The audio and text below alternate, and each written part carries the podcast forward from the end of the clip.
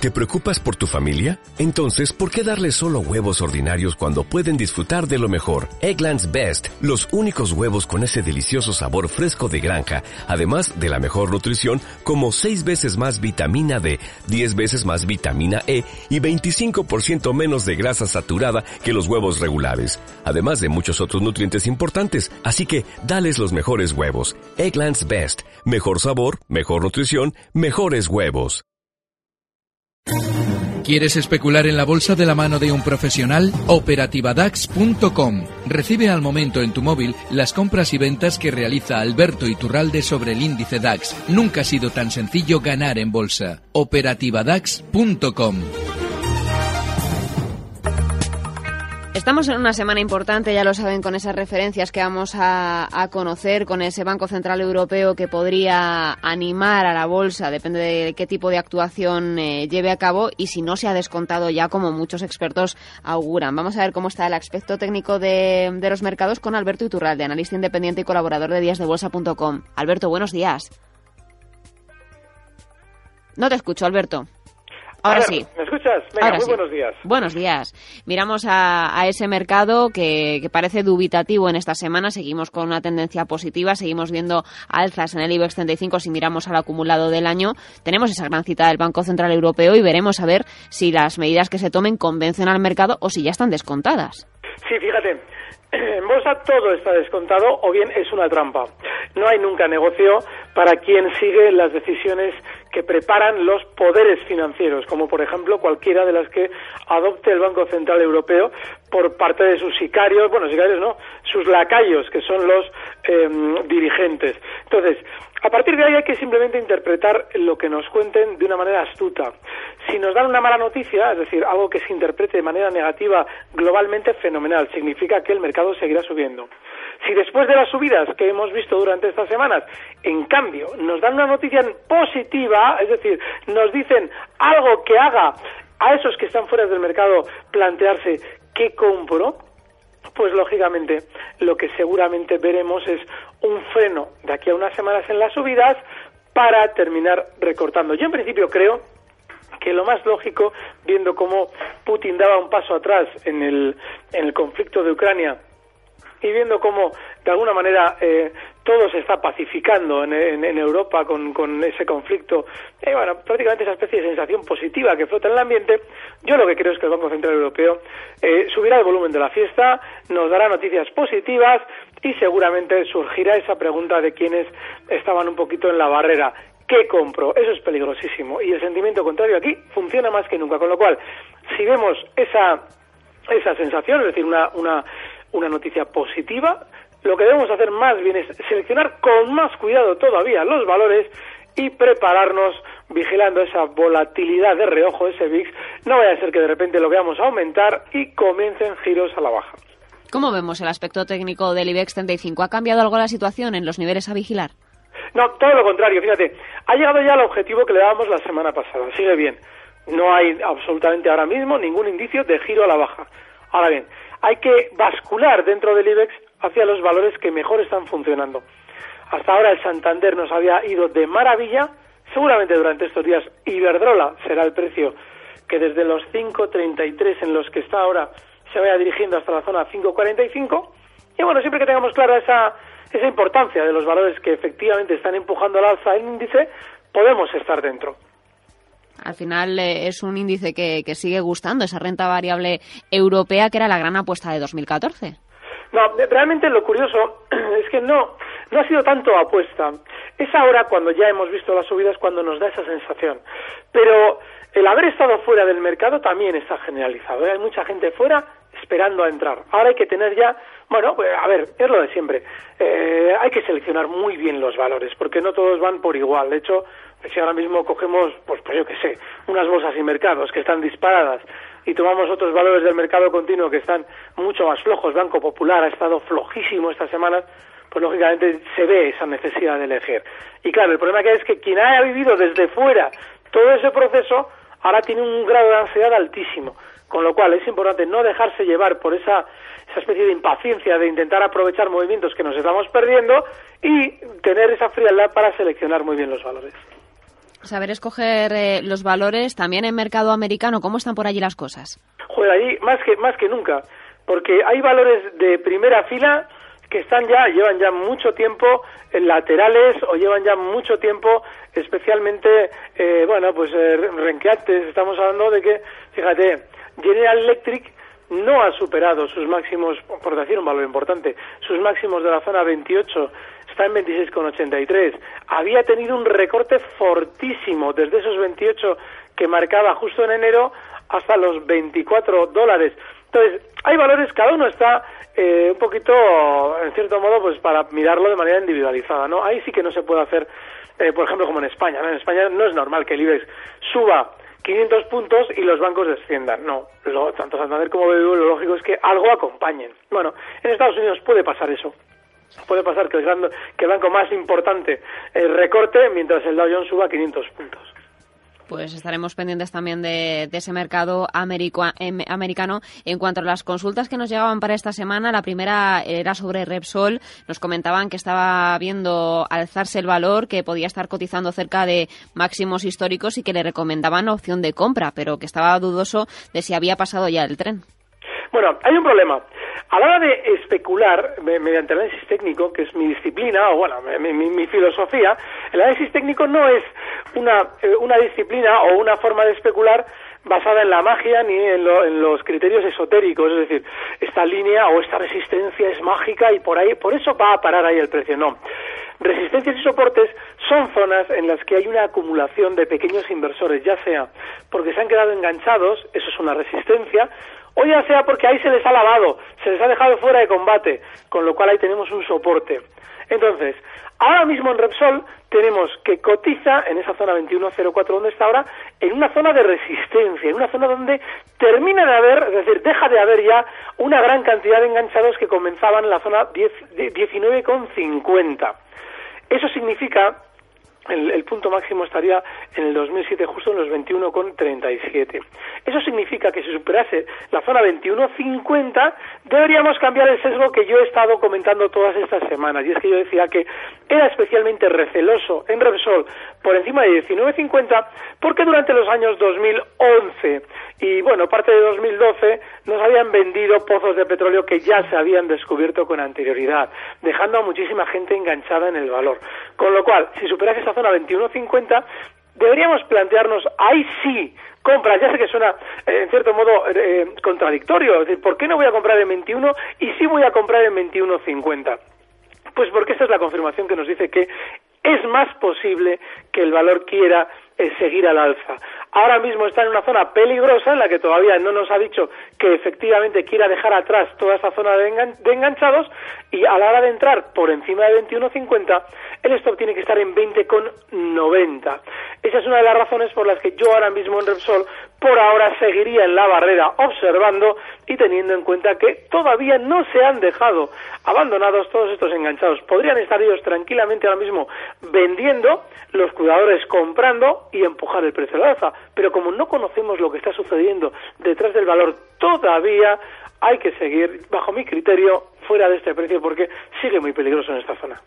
Repsol, entonces, en la barrera, como decíamos, también nos escribía a redacción arroba ondainversion.com. Juan García Rivas nos decía que, está encantado escuchando los podcasts de, las intervenciones eh, de Alberto Iturralde. Decía que en 2007 ACS em, estaba en máximo, según sus palabras, en los 33 euros, pero que cuando él accedía a los gráficos de largo plazo, eh, veía que efectivamente hacía máximos, pero en 50 euros. Dice que no sabe si es una cuestión que ha observado eh, el mal, que en otras ocasiones también le ha sucedido y que no sabe si los gráficos que usted maneja son diferentes a los que tenga el delante. Sí, lo voy a explicar porque además esa pregunta es fenomenal. Le va a suceder a mucha gente lo que vamos a contar y le viene muy bien lo que vamos a decir para corregir esa, esa, esa diferencia. El problema no lo tiene él, el problema lo tiene quien le da los datos. Normalmente en los gráficos, eh, bueno, normalmente no, hay que hacer una operación que es el ajuste por los dividendos.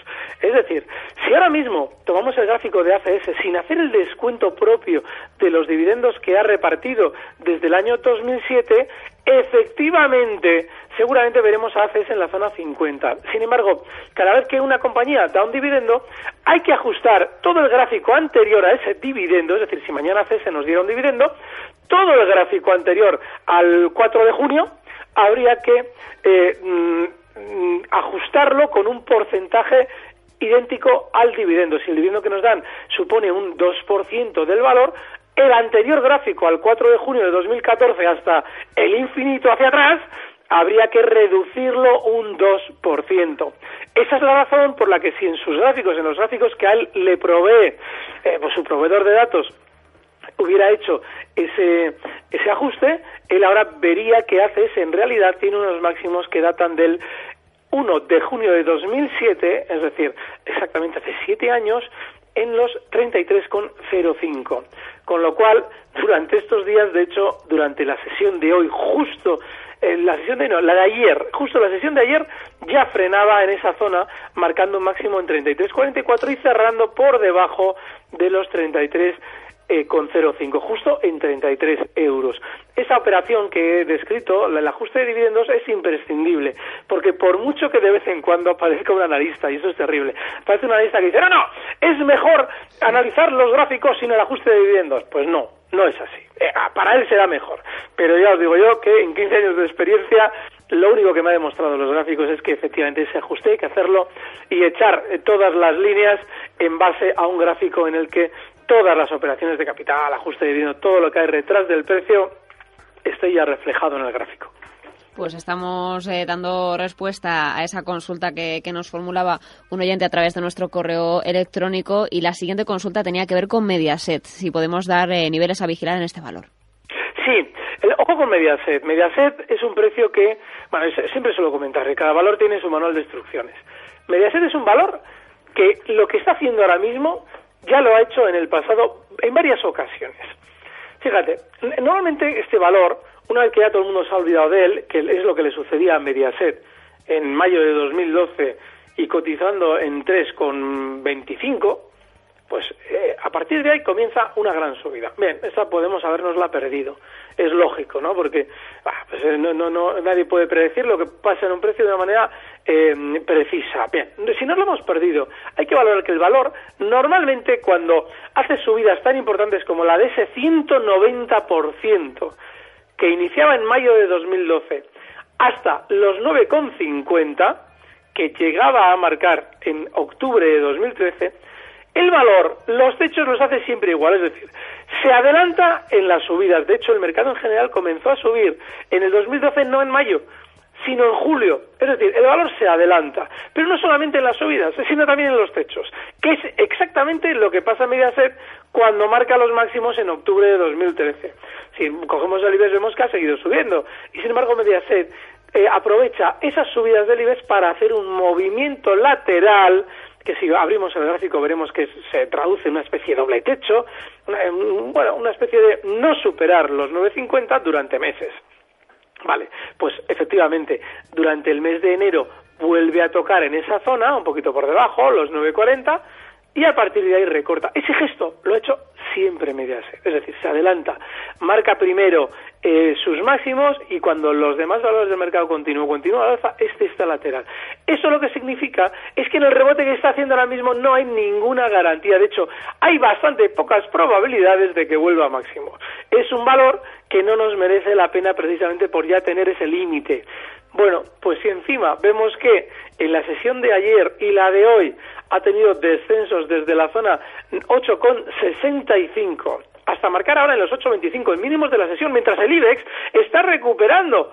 Pues es un valor débil, es un valor que no nos interesa y es un valor que muy probablemente se irá dirigiendo durante estas horas hasta la zona 8,18, es decir, un 1% más de caída seguramente no se, los va, no se lo va a evitar nadie con, todos estos, estos ingredientes no nos merece la pena estar pendiente de Mediaset. Ahora sí, el nivel que nos pedían es claro, la zona 8.18 como posible soporte y como resistencia. Para la primera resistencia son los 8,50. Valor sin ningún interés en el que no merece la pena gastar energía y seguramente también perder dinero.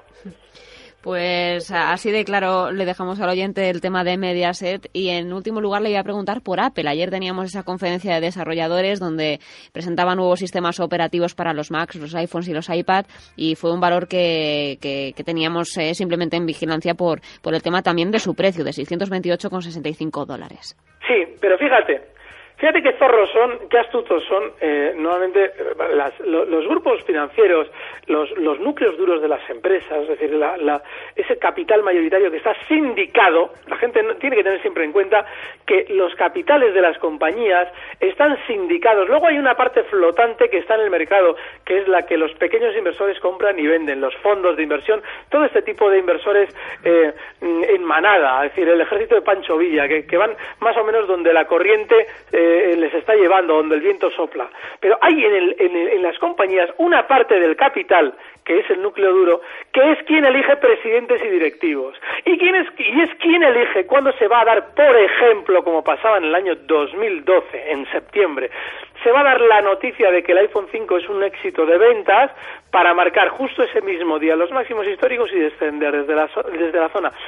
705 dólares hasta los 386, es decir, casi un 50% de caída, cuando en 705 era una maravilla el valor. Se estaba vendiendo el iPhone 5 que nos lo quitaban de las manos. ¿Cómo puede ser que quien compró al hilo de esa información lógicamente perdiera ese 50%? Pues porque el núcleo duro le dice a los directivos, oye, ya podéis dar ahora mismo la noticia de que el iPhone 5 es un éxito de ventas porque necesitamos vender las acciones que hemos hecho subir hasta 705 dólares desde los 77 dólares, es decir, un 80, un 90% de beneficio. A partir de ahí los directivos hacen caso porque tienen que obedecer al capital que les mantiene en su puesto y nos dicen, el iPhone 5 es un éxito de ventas. ¿Qué es lo que pasa ahora? Lo mismo, que cuando Apple había descendido a 386 no sabíamos nada de Apple. Nadie presentaba nuevos dispositivos maravillosos. No había nada. Claro, en 386 no interesa que haya interés. ¿Por qué? Porque el núcleo duro recupera acciones que había vendido en 705 dólares. La recupera a 386. Ha hecho el gran negocio.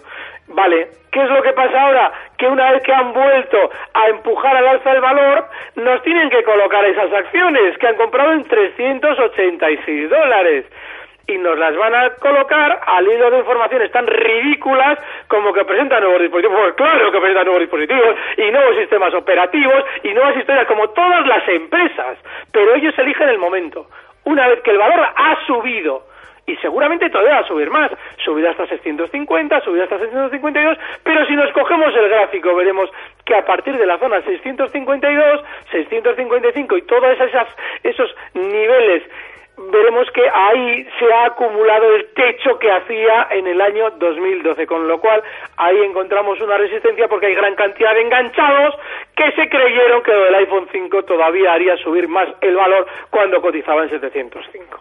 Es decir, que el análisis técnico es lógica y sentido común y sobre todo observar cómo los zorros de la compañía nos venden y nos engañan para ellos llevarse nuestro dinero. Porque, ojo, el dinero ni se crea ni se destruye. En la bolsa el dinero cambia de manos y cambia con todo el proceso que acabamos de describir. Con lo cual, si estamos en Apple, lo único que debemos es vigilar la zona 655 porque lo normal lo más probable es que ahí se mantenga seguramente más lateral porque están haciendo su trabajo de reparto de acciones. Y si entramos dentro ahora mismo, debemos hacerlo con un, asumiendo un stop en 615 dólares. Así es que, ojo, el que vaya a entrar en Apple, que mantenga muy claros esos niveles joder, qué a gusto me queda, Ana. Me encanta muchas veces eh, esa especie de, bueno, pues de, ambiente íntimo que tenemos aquí para poder contar todas este, ese tipo de maniobras. Me gusta, me gusta por lo menos que, sea algo, algo mutuo, la tranquilidad y, la sensación de, que podemos hablar libremente. En último lugar, le quería decir, eh, Alberto, ayer tuve un analista que creo que le conoce a Horacio Lupi y, me comentaba que, o por lo menos él le sigue, eh, me comentaba que el DAX es para valientes, me, decía, y le decía, pues eh, don Alberto Iturralde nos dice todos los martes esa operativa en el DAX y creo que le va eh, por muy buen camino. En cualquier caso, yo mañana le volveré a preguntar si sigue siendo valiente dentro del DAX y si sigue dando buenos resultados. Sí, realmente estamos encantados. De hecho, la última subida también la hemos pillado entera. Son prácticamente 200 puntos de beneficio en, una operación. El tema es que el problema del DAX, yo, yo realmente nunca quise especular en el DAX. Este fue algo que me vino de alguna manera impuesto porque queríamos dar una operativa pública, es decir, que la gente que pudiera, que quisiera ganar dinero en el mercado por su cuenta, pero siguiendo nuestras operaciones de manera precisa, porque nosotros no andamos con esos ambajes de, bueno, si supera tal nivel, compro, si supera, aplica esto, porque al final la gente que recibe ese informe, ese, ese dato, se vuelve loca, no sabe si hay que aplicar el stop, le da miedo, no le da miedo. Entonces, yo lo que hago es decir, bueno, mira, compro aquí, compro, vendo aquí, exactamente en este momento, en tal punto, para que la gente no tenga ninguna duda y pueda comprar y vender conmigo. Ahora, ¿qué es lo que pasa? Que como esta operativa sabíamos que con el tiempo movería mucho volumen, como está pasando, pues lógicamente la teníamos que hacer no en el IBEX, porque en el IBEX prácticamente acabaríamos moviéndolo casi nosotros. Teníamos que hacerla en un índice muy potente, con un volumen muy grande. Así es que estamos encantados, pero tenemos que seguir con este índice de valientes, desgraciadamente, porque es un, es un índice que nos permite el poder tener cuantos más compañeros de viaje que siguen la operativa DAX con nosotros vía SMS, pues mejor. Y seguramente, bueno, pues hay que recordar un poquito lo que comentábamos la semana pasada, que lo más normal es que el DAX pueda tener todavía un poquito más de subida, hasta zonas de 10.070 es normal verlo. Bueno, pues tendremos que ver si efectivamente esa pauta estacional que, que, sucede en mayo y que ya hemos pasado mayo, pero no, tiene por qué ser justo mayo de manera matemática, puede ser junio, ¿no? Es decir, el verano. Ya veremos si esa pauta estacional se cumple y vemos techos. Yo en principio creo que todavía no hay ningún gesto claro que nos deba hacer desconfiar en un poquito más de rebote con respecto al DAX. Pues estaremos pendientes también de esa operativa del DAX y de quedarnos a gustos los martes con usted, Alberto. Vaya que sí, no sabes lo que lo disfruto. Disfruto todas, ¿eh? todas las intervenciones que, que, hago en la sala encantado. Pero el tener este, este, esta intimidad me permite soltarme más la melena. Pues me alegra, el próximo martes más y mejor. Gracias, un Gracias. Recibe al momento las operaciones de Alberto Iturralde vía SMS en tu móvil. Operativa DAX.com.